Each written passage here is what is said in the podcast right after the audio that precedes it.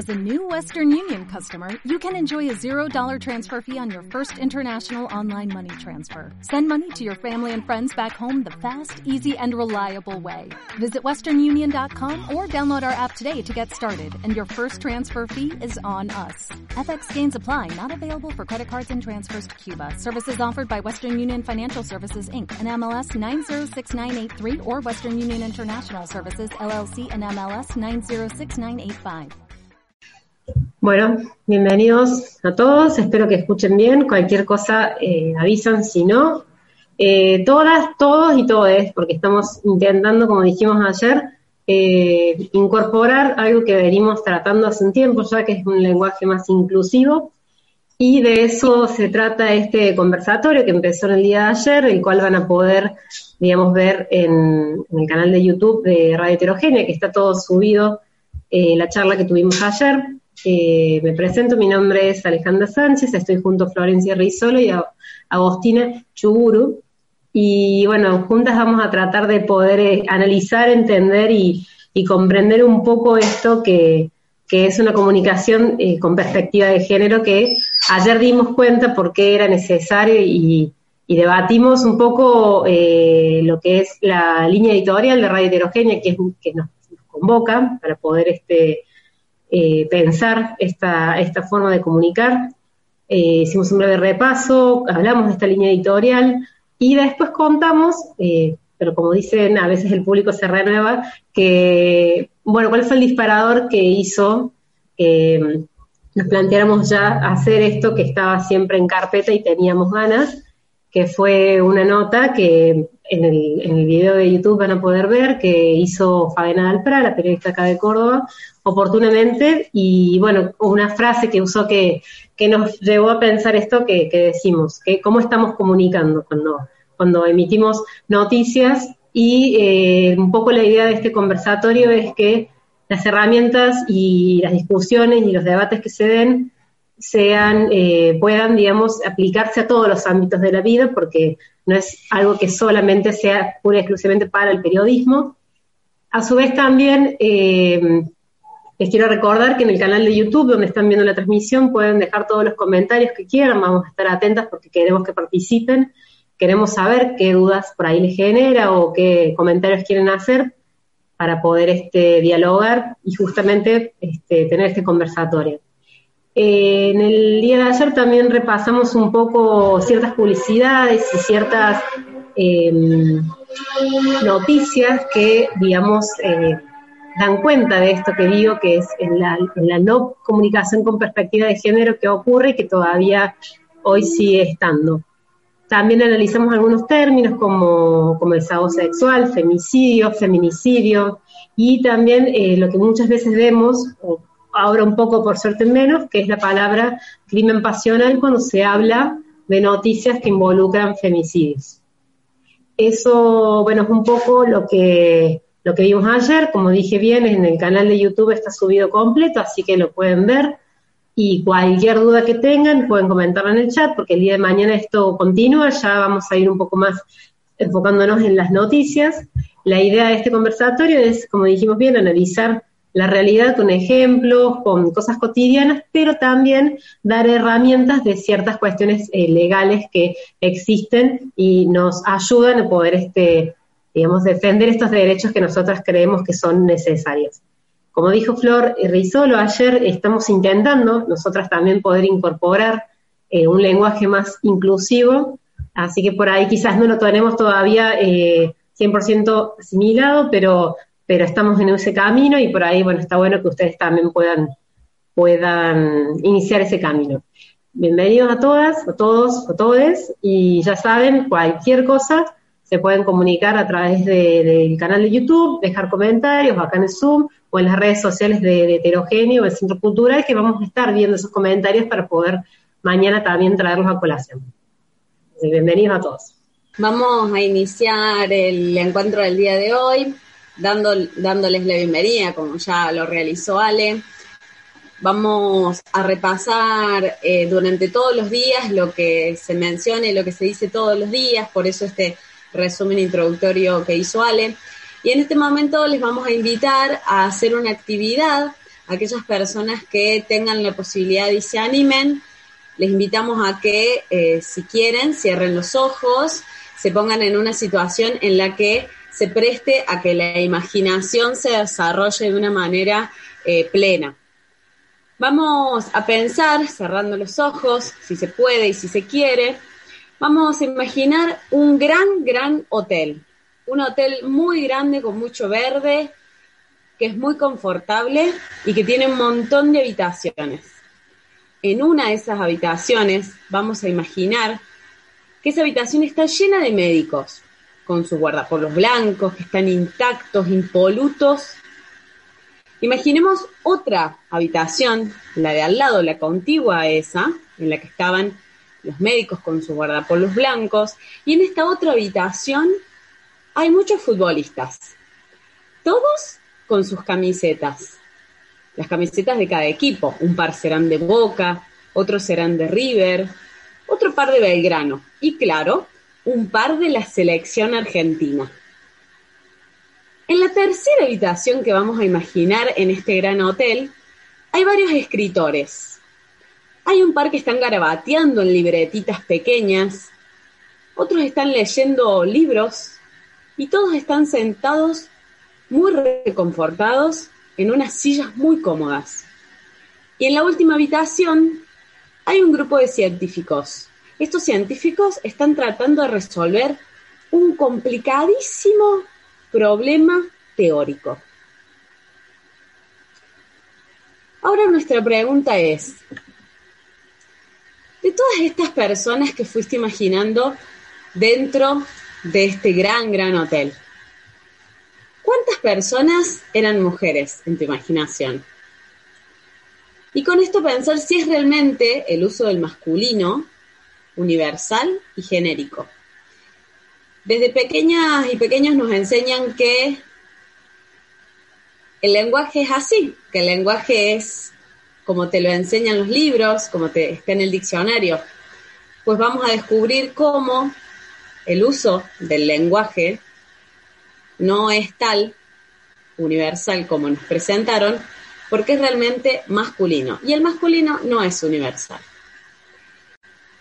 Cuando dijimos médicos y científicos, si vamos a hablar de las palabras al 100%, eh, cómo las escribimos, cómo las vemos, cómo las estamos leyendo, terminan en OS y eso ya sabemos que cuando conjugábamos las palabras en género y en número, sabíamos que esto era una palabra masculino del plural. Ya la misma, la misma lengua nos indicaba, la misma seño en capaz en tercer, cuarto grado nos enseñaba esto. Cuando hablamos de futbolistas es una palabra femenina, pero estoy segura, segurísima, que cuando mencioné los jugadores de la selección argentina, no se te ocurrió pensar la selección femenina de fútbol. Porque claro, en, en, la televisión cuando están relatando el mundial, nadie dice el mundial masculino de fútbol. Pero cuando es el mundial femenino sí se aclara, que es el mundial femenino de fútbol. Y escritores, esta famosa E que empezamos a usar en estos últimos años, es una palabra que podría ser escrita con E, pareciera que es una palabra inclusiva, pero no. Estoy segura que cuando yo dije, imagínate los escritores garabateando en sus libretitas, inmediatamente pensaste en escritores varones. ¿Y por qué es esto? Y porque sí, usamos un lenguaje que como pusimos ahí, está bien acorde al patriarcado. Y cuando hablamos del patriarcado, repasamos que ayer lo vimos, no estamos hablando del el machismo, de hombres versus mujeres, estamos hablando de un patriarcado que sabemos que en el mundo es un patriarcado sexista, clasista, que habla de la toma de decisiones de parte de varones cis y que tienen poder. No varones pobres, no varones homosexuales, no personas transgénero, sino varones, blancos y cisgénero. Y este es el lenguaje que nos han enseñado desde pequeñas, desde pequeños. Este lenguaje que cuando uno dice científicos que están descubriendo una teoría muy complicada y descifrándola, nos hace pensar en varones. No es inocente, para nada. No es para nada inocente cómo se presenta nuestro lenguaje y mucho menos va a ser inocente cómo nosotros vamos a tomar la posición política de hablar. Y por eso a lo largo del día de hoy vamos justamente a mencionar cómo podemos tomar estas decisiones políticas de dejar de invisibilizar a otros que no sean varones, blancos y cis, como nos lo indica el patriarcado. Y no solamente porque se nos ocurre. Hoy vamos a dar un montón de argumentos, igual que los dimos ayer, igual que los vamos a dar mañana, argumentos para que vos tomes esa decisión política, para que tengas ganas de decir, hoy voy a empezar con este pequeño tip que conversamos con las chicas. Vamos a ir hilvanando realmente tips, recomendaciones reales que podés poner en práctica a partir de hoy mismo. Y también en tus espacios, ya sea que trabajes en medios, que es la base sobre la que fundamos este taller, porque nos convoca Red Heterogénea, pero si trabajas en Agos es abogada y también le convoca el tema. Si trabajas de docente, si trabajas, si sos médica, médico, en cualquier ámbito que trabajes, desarrolladora de contenidos, ¿por qué no? Porque escribir para las personas tiene que tener una decisión política en el medio. Y si tenés clientes, porque tu trabajo es comercial, ya vas a ver que también es importante que empecemos a pensar con el chip puesto en un lenguaje más inclusivo. ¿Agos? Bueno, buenas tardes. Eh, en este caso, nosotras, en, eh, en, relación con lo que viene diciendo Flor de la construcción del lenguaje y demás, eh, tomamos estas plaquitas que les vamos a ir comentando, que en realidad tomamos fragmentos de... ay, perdón que se se me acaba de cerrar la pantalla.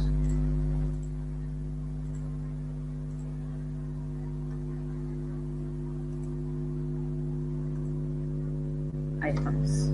Perdón, se me había cerrado la pantalla. Em, estas placas, como le decía, son fragmentos que tomamos del discurso que dio María Teresa Andrueto en el Congreso de la Lengua Española que se realizó en marzo del año pasado acá en la ciudad de Córdoba.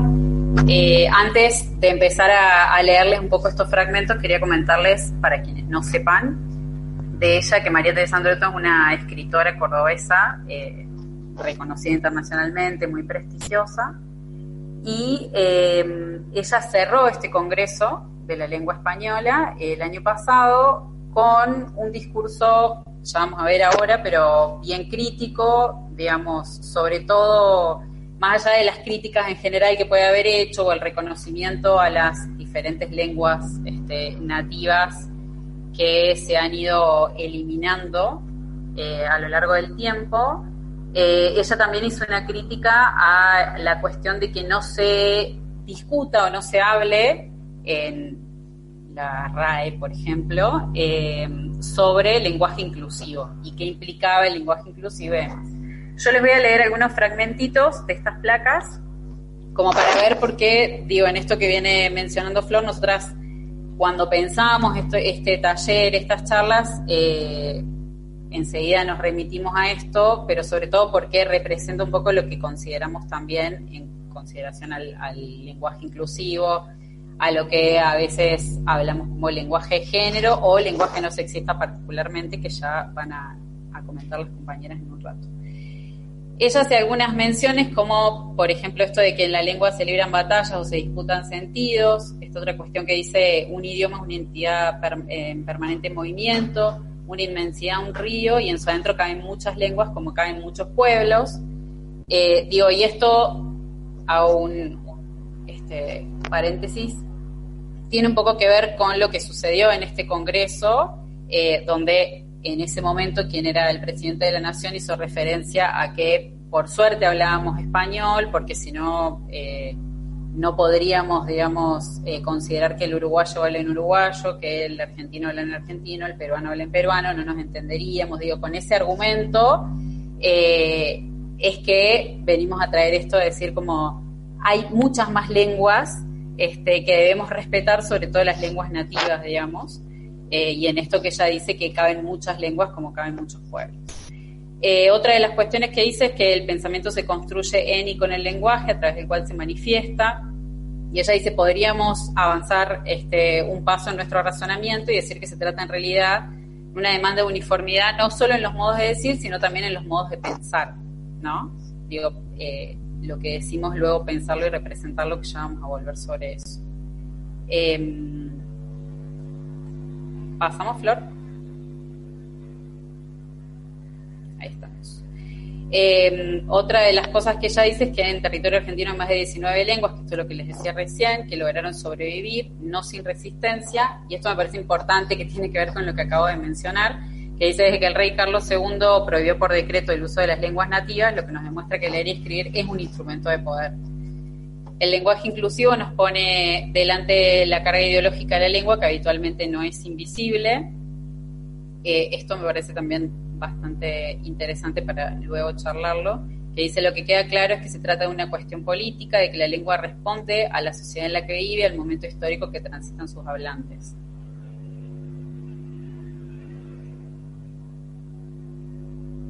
Y por último, estas últimas frasitas que dice, el espíritu de una época se define por su lengua, entre lo, personal y lo político, ahí estamos. Eh, entre lo personal y lo político, lo privado y lo público, lo individual y lo colectivo, crece esta lengua nuestra, quiere decir que está integrada de un montón de cuestiones y que cada palabra es el resultado de una historia de representaciones, que cada lengua tiene su forma de inventar, inventariar, de escribir, concebir y comprender. Esto me parece importante también porque digo, vemos cómo a lo largo de la historia, por un montón de este, sucesos, digamos, vamos modificando nuestra forma de hablar, vamos construyendo este lenguaje y en base a eso nos vamos representando otras cuestiones. Ya en un rato vamos a retomar esto, pero eh, nos pareció importante traerle estas placas. Eh, y bueno, si alguien no conoce a María Teresa Andreto, les invito a leerla porque es eh, muy interesante.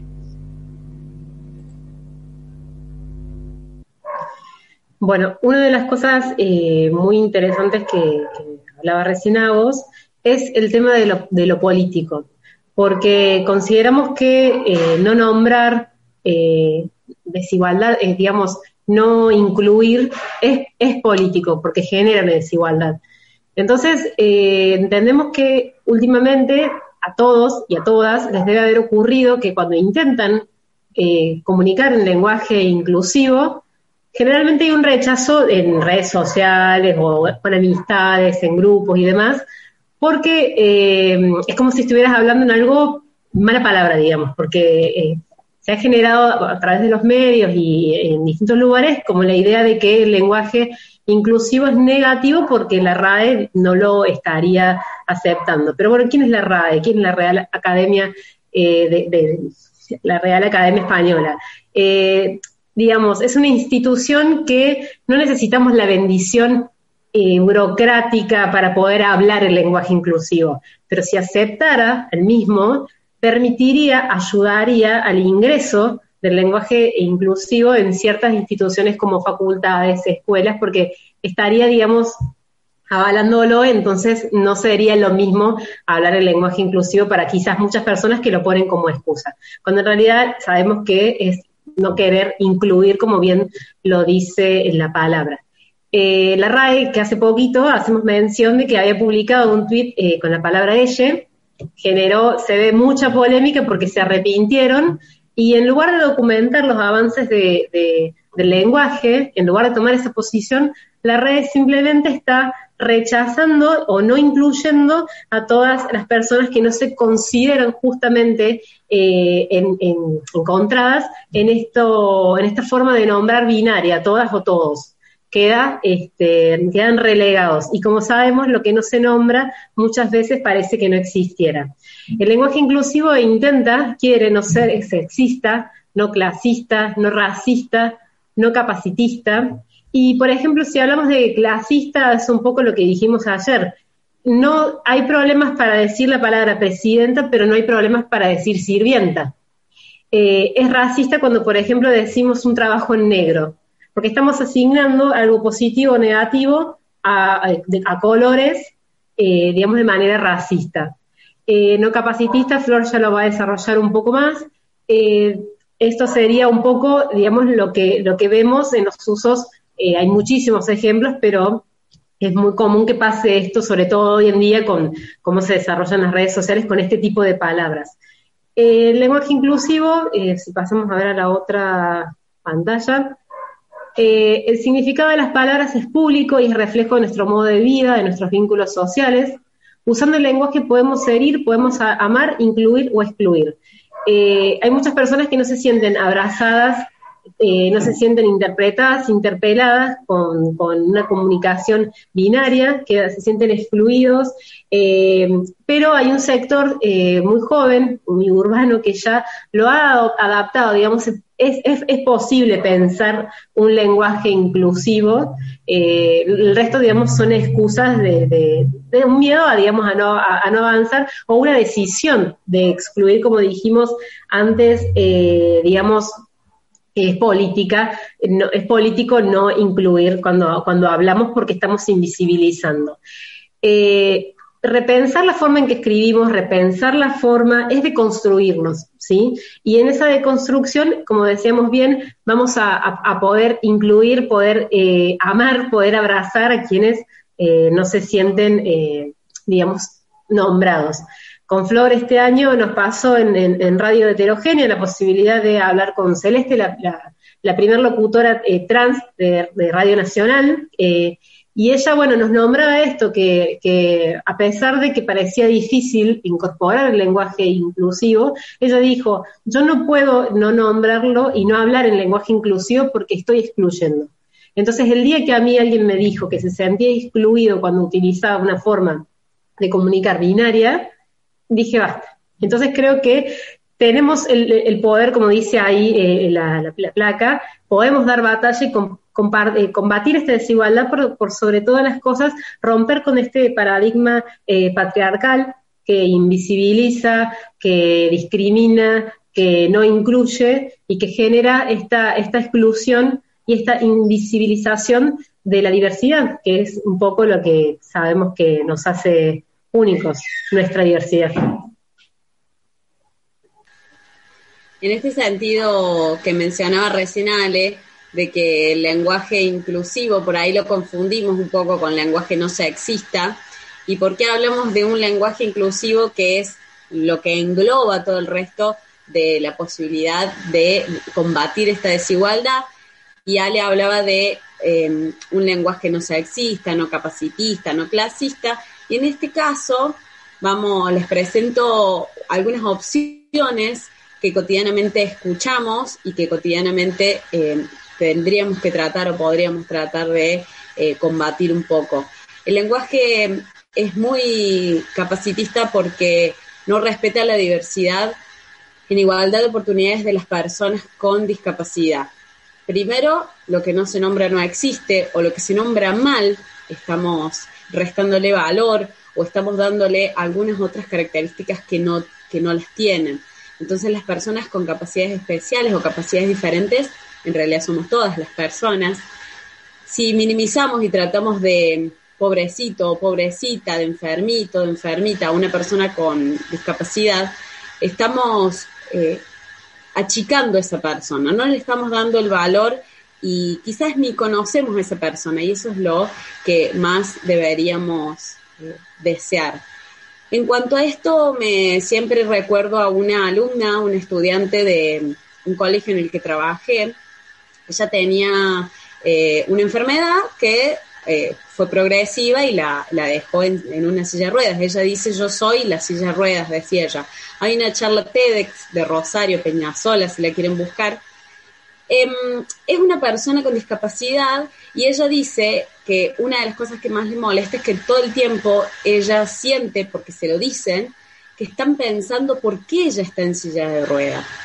Y ella dice, primero deberían pensar si soy buena o mala persona, qué, qué hago en mi vida, cómo es mi nombre, y después pensar por qué estoy en una silla de ruedas. tendría que ser cotidiano y normal pensar que una persona que está en silla de ruedas y que es una persona discapacitada es igual que cualquier otra. Puede ser una mala persona. Ella dice en su charla TEDx que ella podría ser una asesina serial y nadie se daría cuenta porque la tratan de pobrecita, de niña. Y si así fuera, Entonces ella eh, eh, siempre plantea, la, conocimos en esa instancia y tuvo que ingresar al colegio en el que nosotras con Ale trabajamos porque en otro colegio ella no tenía la posibilidad física de ingresar al establecimiento y se tuvo que cambiar de colegio. Y ahí la conocimos a Rosario. Les, invito a que busquen la charla TEDx de ella y, la escuchen, es muy divertida sobre todo. Y también tiene un proyecto en el que habla sobre la sexualidad de las personas con discapacidad, porque también uno de los tabús grandes es, ella siempre cuenta que al ser adolescente, ahora es una, joven, eh, que todo el mundo piensa cómo, cómo desarrolla su vida, y ella dice igual, nada más que en lugar de ser de metro setenta, será de un metro veinte. Pero ella dice que su realidad es igual que, la de casi todas las personas. A las personas ciegas se las nombra a veces como no videntes y estas personas no quieren que se las nombre por lo que no son, no videntes. Entonces proponen que el término correcto es persona ciega, no cieguito, cieguita y seguir minimizando el valor de esa persona, sino una persona ciega, igual que las personas sordas. Lo mismo pasa eh, el sordito, las, no, ¿por qué sordito, sordita? Esto el lenguaje hace mucho daño y nos lo dejan muy claro las personas sordas, las personas ciegas y las personas discapacitadas al pedir que se las trate de otras maneras, sobre todo por lo que son y no por lo que no son. Y lo más importante es no aniñar a estas personas en el trato cotidiano, porque con las palabras, a veces tratándolos de, de tontos o de tontas, porque así es como se sienten estas personas, eh, los estamos minimizando, como les decíamos recién, y pierde valor la opinión o la capacidad o el lugar que ocupan en el mundo. Y no es así. Les decíamos recién que esto también le puede servir a un montón de personas, no solamente desde la comunicación y que tengan ganas de cambiar sus expresiones hacia otras personas, sino que también sirve en el mundo de los negocios. Hasta Google se dio cuenta de esto. Lo titulé Google es más inclusivo que las, las, propias personas. Ojo, que a Google lo hacen personas y estas personas tomaron decisiones políticas. En el 2018 Google decidió modificar su sistema de traducción para afrontar el sesgo de género ahora ofrece opciones femenina y masculina en traducciones de términos que en otros idiomas, otros idiomas, eso ya hace un ruido, ¿no? Porque, por supuesto, Google va a tener el idioma del lugar físico en el que fue inventado, construido y que se desarrolló. Entonces, el lenguaje original de Google siempre es el inglés. En este caso, modificó el famoso Google el traductor de Google, para que las palabras fueran traducidas tanto al femenino como al masculino, porque así lo indican otros idiomas que no son neutros como, como el inglés. Por ejemplo, la palabra escritor, que es writer, si una, si una persona traduce esta palabra al español y lee así como está escrito acá, va a decir escritor. Pues hasta Google mismo, si vos vas a, a buscar esa opción, te va a poner escritor y escritora. Lo mismo pasa con parent, que es una palabra que no tiene una traducción exacta y literal al español, porque es padre y madre, incluye a las dos, eh, o, los progenitores, pero el español es un poco menos, menos inclusivo. Doctor, que traducido literal, también es doctora. Nurse, que era un gran debate y fue una de las primeras palabras que eh, se empezó a difundir cuando esto en el 2018 sucedió. Estamos hablando del 2018, ¿no? No es que está tan avanzado Google tampoco. Enfermera era lo primero que te decía si vos ponías esta palabra. Y sin embargo, también es enfermero, aunque en eso también está el sesgo de género, porque normalmente pensamos, cuando hablamos de enfermería, pensamos en mujeres, casi en un 99%. Presidente, como recién dijo Ale, nos costaba un montón decir presidenta o no. Cuando asumió Cristina Fernández de Kirchner a un gran porcentaje de la sociedad le costó muchísimo decir presidenta, sobre todo porque los medios así lo quisieron y los medios así lo pusieron en debate.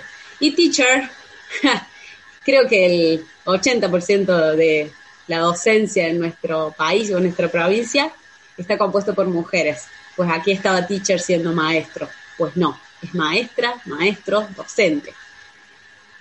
Y así también les cuento que Google hace poco hizo un, taller, una, capacidad, una capacitación para mujeres en el que contó que cuando en el directorio de las empresas el año pasado había mujeres, cuando en los directorios y en los lugares de toma de decisión había mujeres, las ventas eran mayores en un 19% a las empresas que no estaban integradas por directorios mixtos o con un poco de más inclusión. En este sentido, estamos viendo que hasta las grandes empresas empiezan a, pensar y a, incluir y a hacer un poco más diverso el, todo el ecosistema de sus negocios. Pero en este taller no solamente estamos hablando de eh, género binario, sino también vamos a pensar en cómo quizás si yo digo doctor o doctora, hay personas que así todo no se sienten identificadas, identificados o identificadas.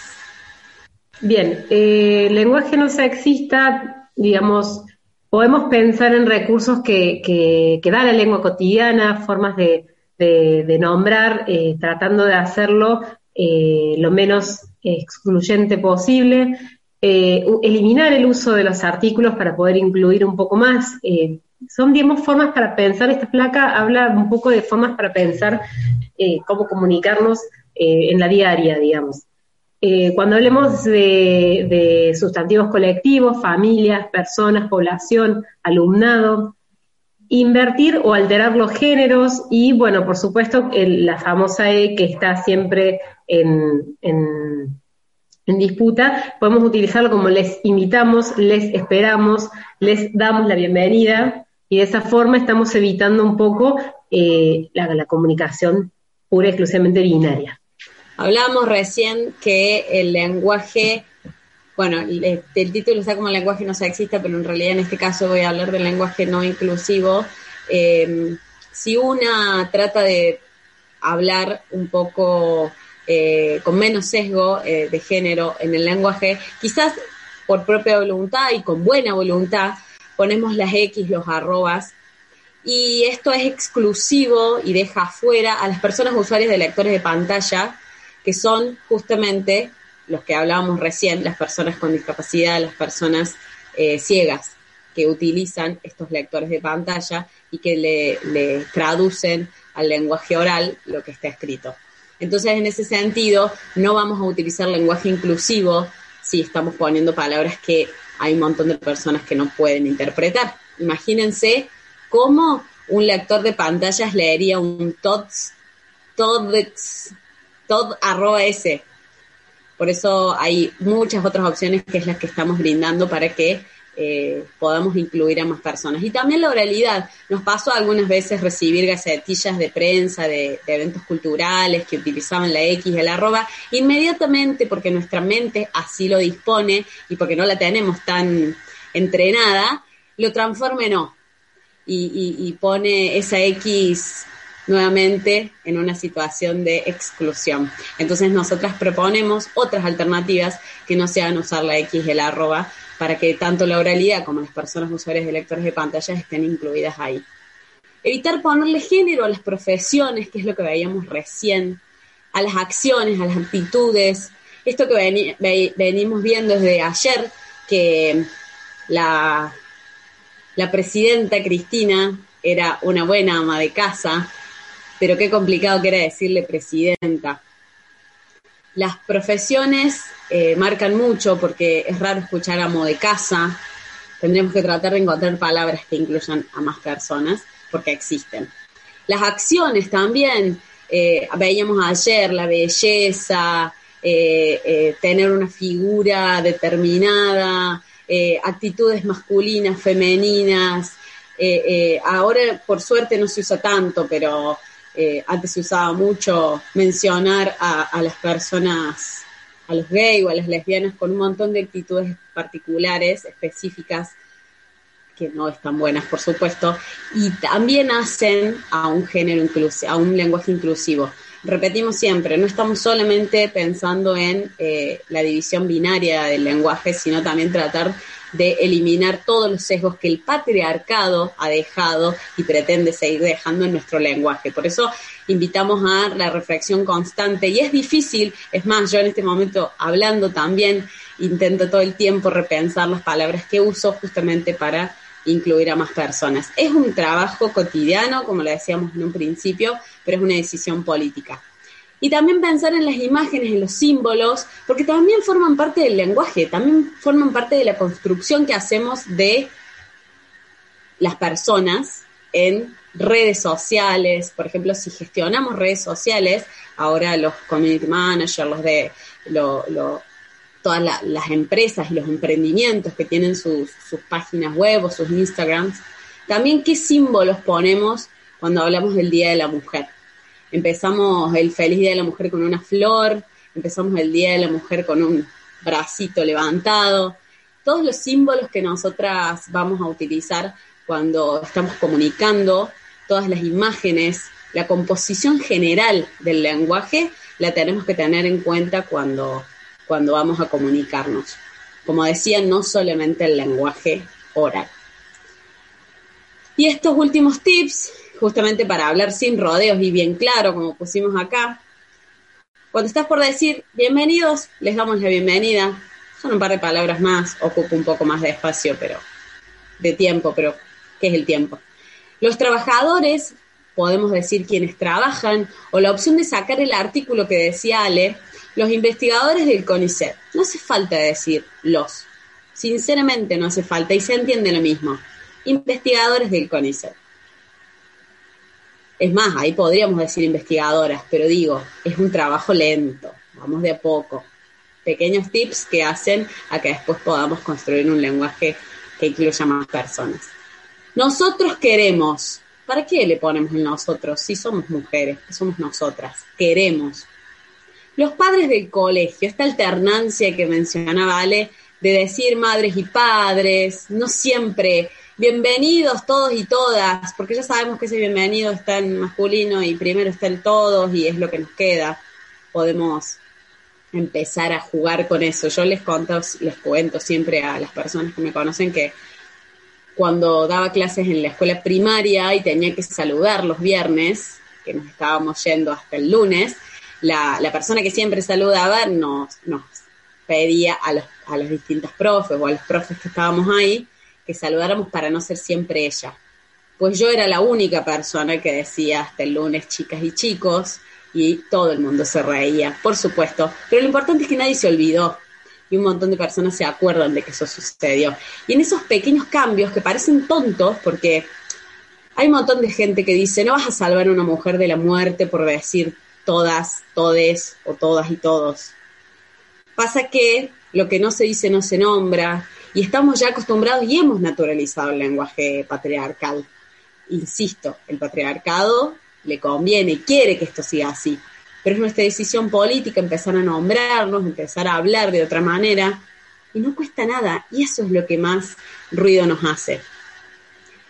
Si vos tenés una marca de ropa, por ejemplo, de ropa femenina, estoy segura que si cambias al femenino tu lenguaje o a un lenguaje un poco más inclusivo, quizás tu ropa no es tan inclusiva, pero si empezás a, nombrar de otra manera las cosas, va a valer la pena, porque yo creo que el 80% de las personas que compran ropa, demostrado por las encuestas, no es una opinión ni un sesgo de género, son mujeres, porque todavía en el 2020 a los varones, a muchos varones, les compran ropa a las mujeres.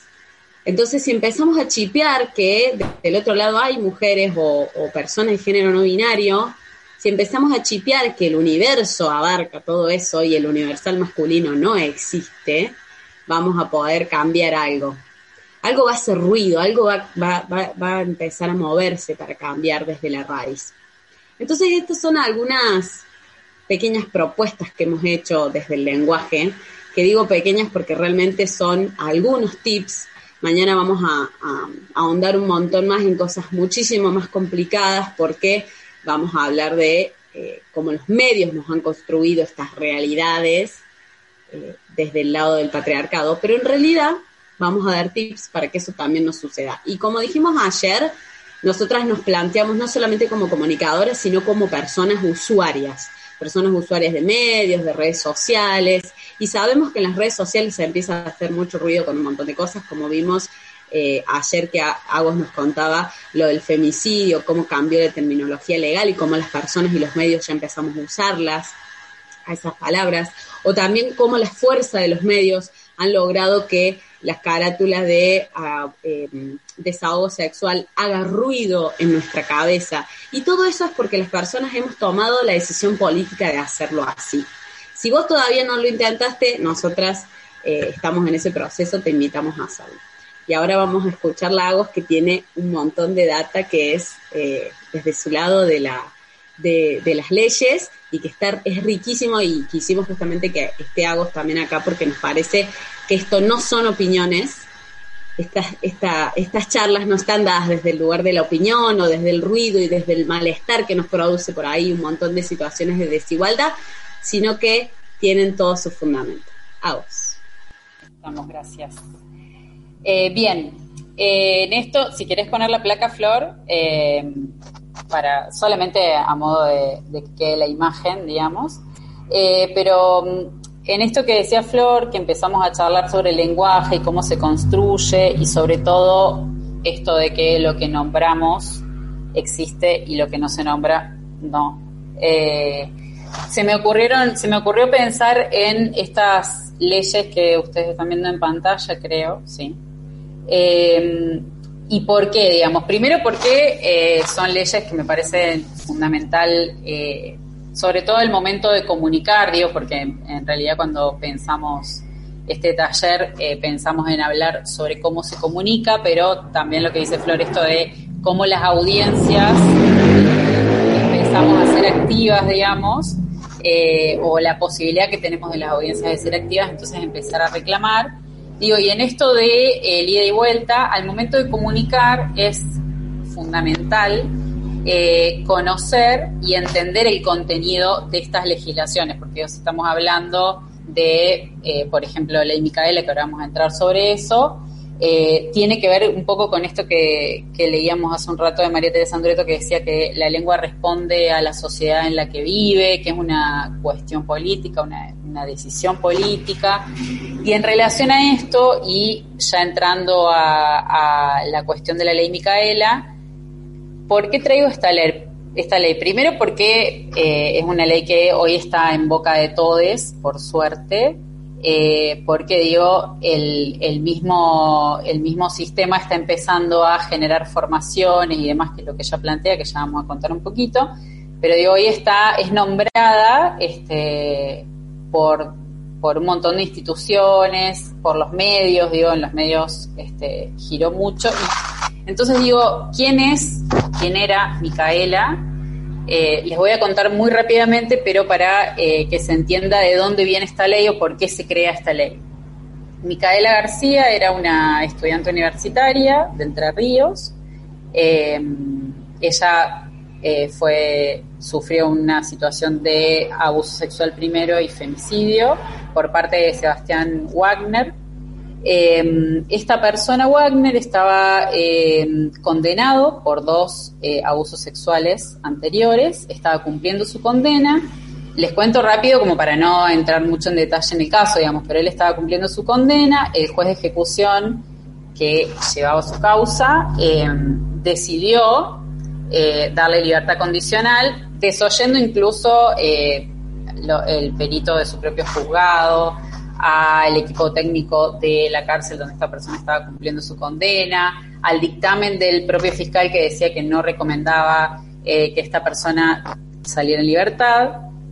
Una de las cosas que menciona, este, que se menciona dentro de estos informes que este juez yo es que decía que tenía poca adhesión al daño causado, que eh, también en cuanto a lo referido a la libertad sexual de terceros es como que no, no comprendía, digamos. Entonces, digo, había un montón de indicios, más allá de la situación este, de este juez o no, digo que no, no viene el caso, pero ¿por qué les comento esto? Porque en base a, a, la situación de que el juez le dé la libertad condicional, esta persona sale en libertad condicional y creo que fue en el mismo día o al otro día, eh, ataca a Micaela, abusa de ella y la mata. Eh, ¿Qué sucede?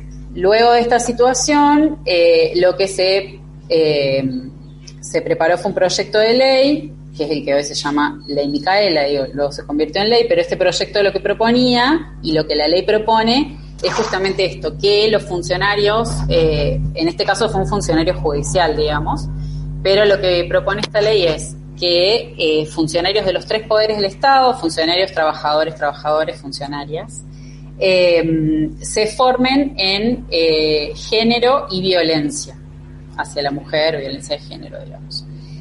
La ley en principio plantea que esto, estas formaciones o capacitaciones sean para los tres poderes del Estado Nacional y lo que luego pide este, la ley en uno de esos artículos es que esto se federalice y por lo tanto cada provincia adhiera a esta ley y, en consecuencia, se forme o capacite a quienes trabajen en cualquiera de los tres poderes del Estado, no importa su función, su jerarquía, etcétera.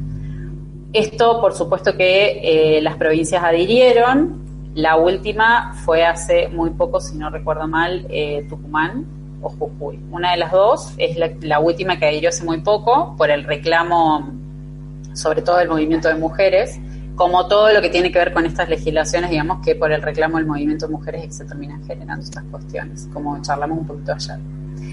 Em, en relación a esto, me parece que, es importante también tener en cuenta, y esto es más, este, digo, para tener en cuenta el nombre de la ley, porque, quiero decir, así como nombramos a las cosas y esto de eh, cómo mencionamos a las cosas según el momento histórico y las circunstancias históricas.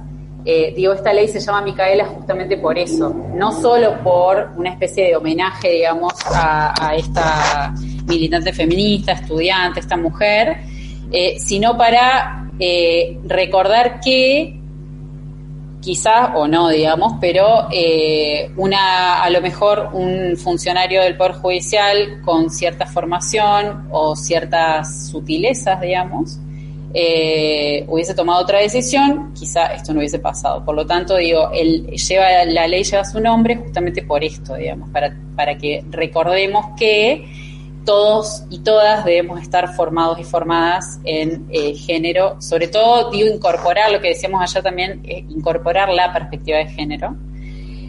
Un dato de color que les traigo, pero eh, lo vamos a pasar rápido, digamos, en relación a la, a la ley Micaela, es que, digo, no me parece menor lo que voy a comentar, pero, digo, dato de color como para pasarlo rápido, es que, no sé si están al tanto, pero hace muy poco tiempo hubo un cruce entre el Poder Ejecutivo de la, de la Nación y el Poder Judicial de la Nación, porque una de las cuestiones que plantea la ley Micaela es que eh, las formaciones a las este, mayores autoridades, digamos, de los poderes del Estado, la tiene que dar, la ley habla del INAES, que era el Instituto Nacional de las Mujeres, este, pero ya desapareció al crearse el, este, el Ministerio de las Mujeres, Géneros y Diversidad. Entonces, este ministerio el que debería formar a quienes componen la Corte Suprema de Justicia de la Nación.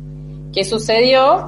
Que el ministerio instó a eh, los ministros de la Corte para darles la formación y ellos rechazaron esta formación diciendo que ellos tienen una oficina de la mujer que los iba a formar o que los venía formando. Entonces, digo esto como dato de color porque eh, pensemos que la legislación manda directamente a que el ministerio eh, forme a, estas, a estos funcionarios y ellos rechazaron esa, este, entonces ahí hubo como un cruce entre ambos poderes del Estado, por específicamente la cuestión de la ley Micaela. Otra de las leyes eh, que me parecía importante mencionar es la Ley de Protección Integral de las Mujeres, que es la que se conoce normalmente o vulgarmente como de violencia de género.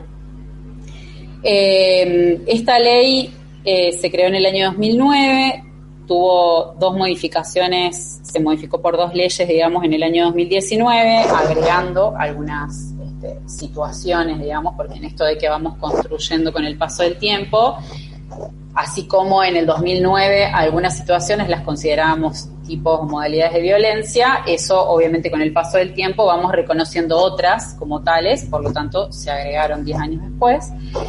Em, y en esto digo, eh, sin dar demasiados detalles ni hablar de cuáles son los tipos de violencia ni las modalidades, eh, sí me parece importante que esta ley lo que viene a hacer es a nombrar algunas situaciones que históricamente venimos este, viviendo las mujeres, las mujeres y diversidades, digo, porque esta ley obviamente es extensiva, pero la ley se llama este, Protección Integral de las Mujeres.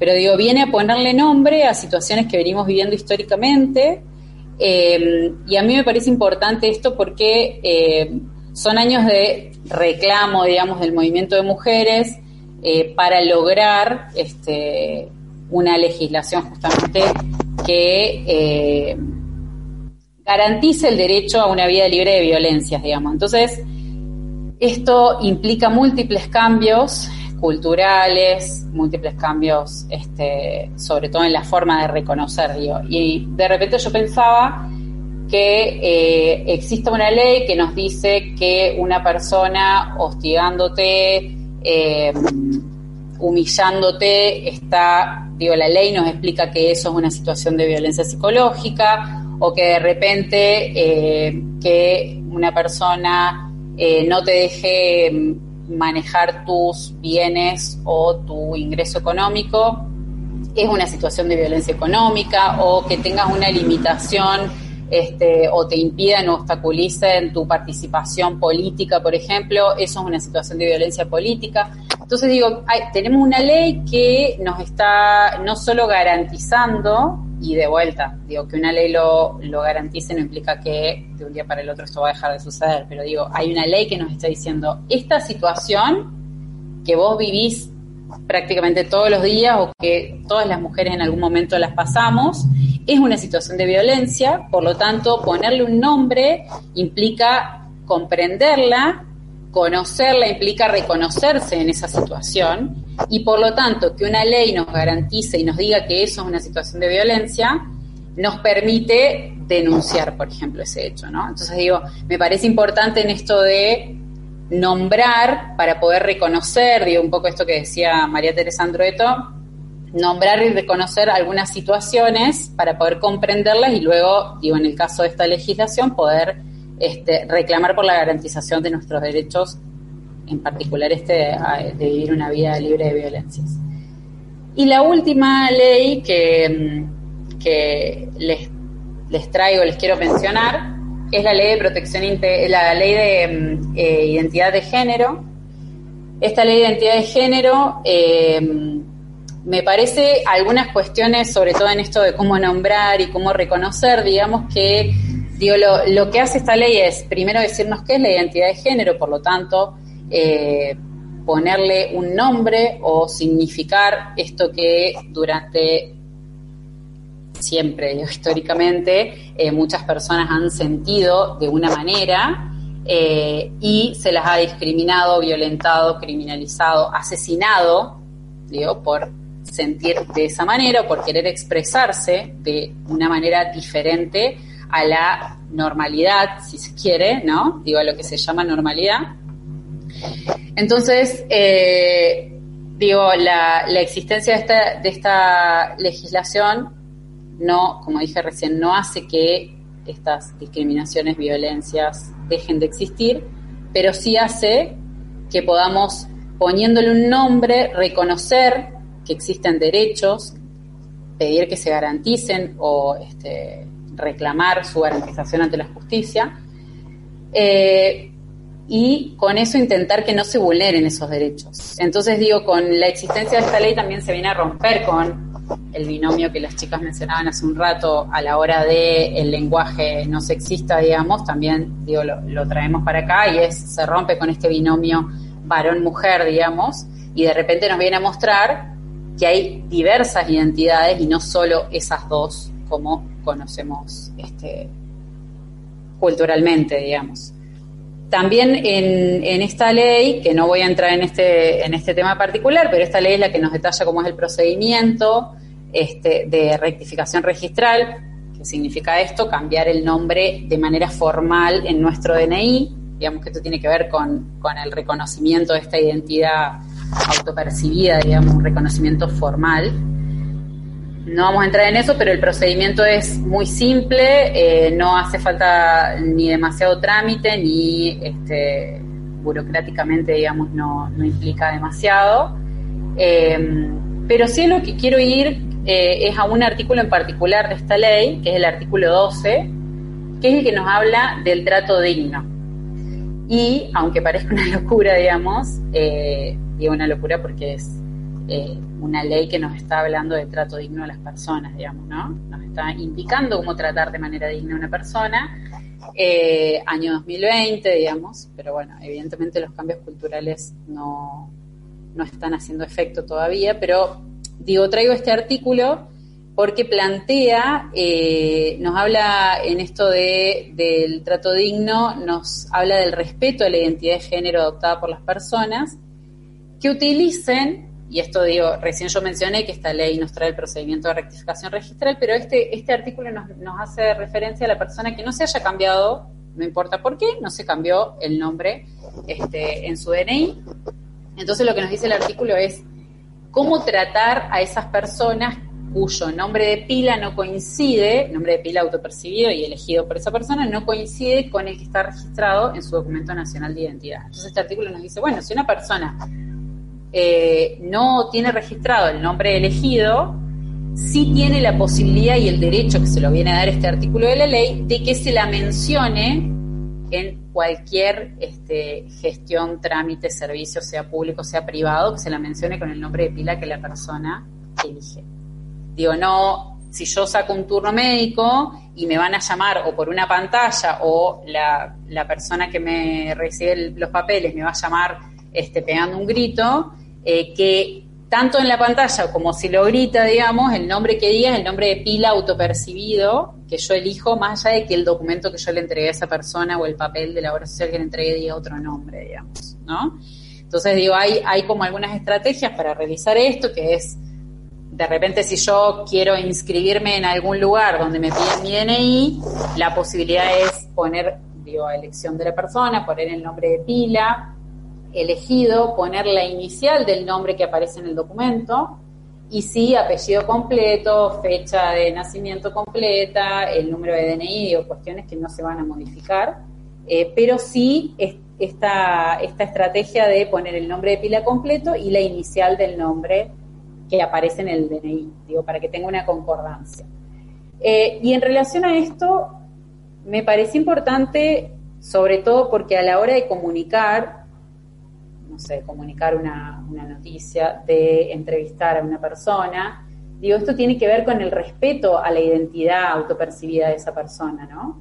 Porque eh, de repente hay una palabra que a mí siempre me, me gira en la cabeza cuando hablamos de estos temas y que la he escuchado muchas veces en los medios también, que es la palabra tolerancia, ¿no? Entonces digo, esto es una cuestión de respeto a las personas. Digo, en este caso estamos hablando de la identidad, la ley de identidad de género, que justamente hubo que crearla para que se respete a ciertas personas a las que no se respetaba. Eh, y entonces pienso, ¿no? Estamos hablando de una cuestión de respeto, de ampliación de derechos, de garantización de estos derechos y de repente se me viene esta palabra tolerancia, que yo creo que muchas veces cuando se utiliza esta palabra, digamos, parece que lo que esconde o lo que disfraza, digamos, es odio y desprecio hacia la persona que se considera diferente, porque culturalmente eh, hemos aprendido que es diferente, digamos. Entonces, eh, me parece importante traerla por eso, digamos, porque de vuelta lo que decía Flor hace un rato, lo que no se nombra no existe. Eh, en este caso me viene esta identidad de las personas. Si yo me autopercibo con otra identidad y me nombras con otro nombre que no es con el que yo me, siento este, cómoda o identificada, eh, de repente esto me estás invisibilizando, digamos, ¿no? Entonces, digo, me parece importante tener en cuenta esto. Y justamente hoy, eh, de casualidad, digamos, eh, encontré una noticia en Twitter que me pareció este, importante, que es que, no sé desde, qué ella empieza a regir, digamos, pero la, UBA, la Universidad de Buenos Aires, em, dictó una reglamentación hace muy poco, por lo que decía la nota, pero no estaba la fecha exacta, donde determina que de ahora en adelante la expedición de los títulos eh, universitarios, ya sea de grado o posgrado, eh, van a, en el título, digamos, va a aparecer la identidad, el nombre de pila autopercibido, si es que no coincide con el DNI, digamos, ¿no? Porque obviamente si es que coincide con el DNI no hay mucho más para decir, pero en el caso de que la persona no haya hecho rectificación registral, de ahora en adelante va a aparecer el nombre de pila que la persona este, haya elegido. Y otra cuestión que plantea la reglamentación que me pareció también importante es que si yo me recibí en la UBA hace cinco años y de repente hoy decidí, o bueno, obviamente que si rectifique mi documento lo tienen que modificar, pero si de repente yo hoy me autopercibo con otro nombre de pila, pero no hice la rectificación registral, puedo ir a la universidad a solicitar que se me modifique mi título este, expedido por ellos eh, con el nombre de pila con el que yo me autopercibo. me pareció interesante traer esa nota porque es, eh, por lo que vi, la referencia, digo, la resolución es de fecha 2020, por lo tanto es de este año, pero no estaba la fecha exacta, eh, pero me pareció importante compartírselas porque justo tenía que ver, digo, con esto que, que yo había pensado en comentarles del, este, de este artículo 12 que habla del trato digno a las personas. Y bueno, nada más de leyes.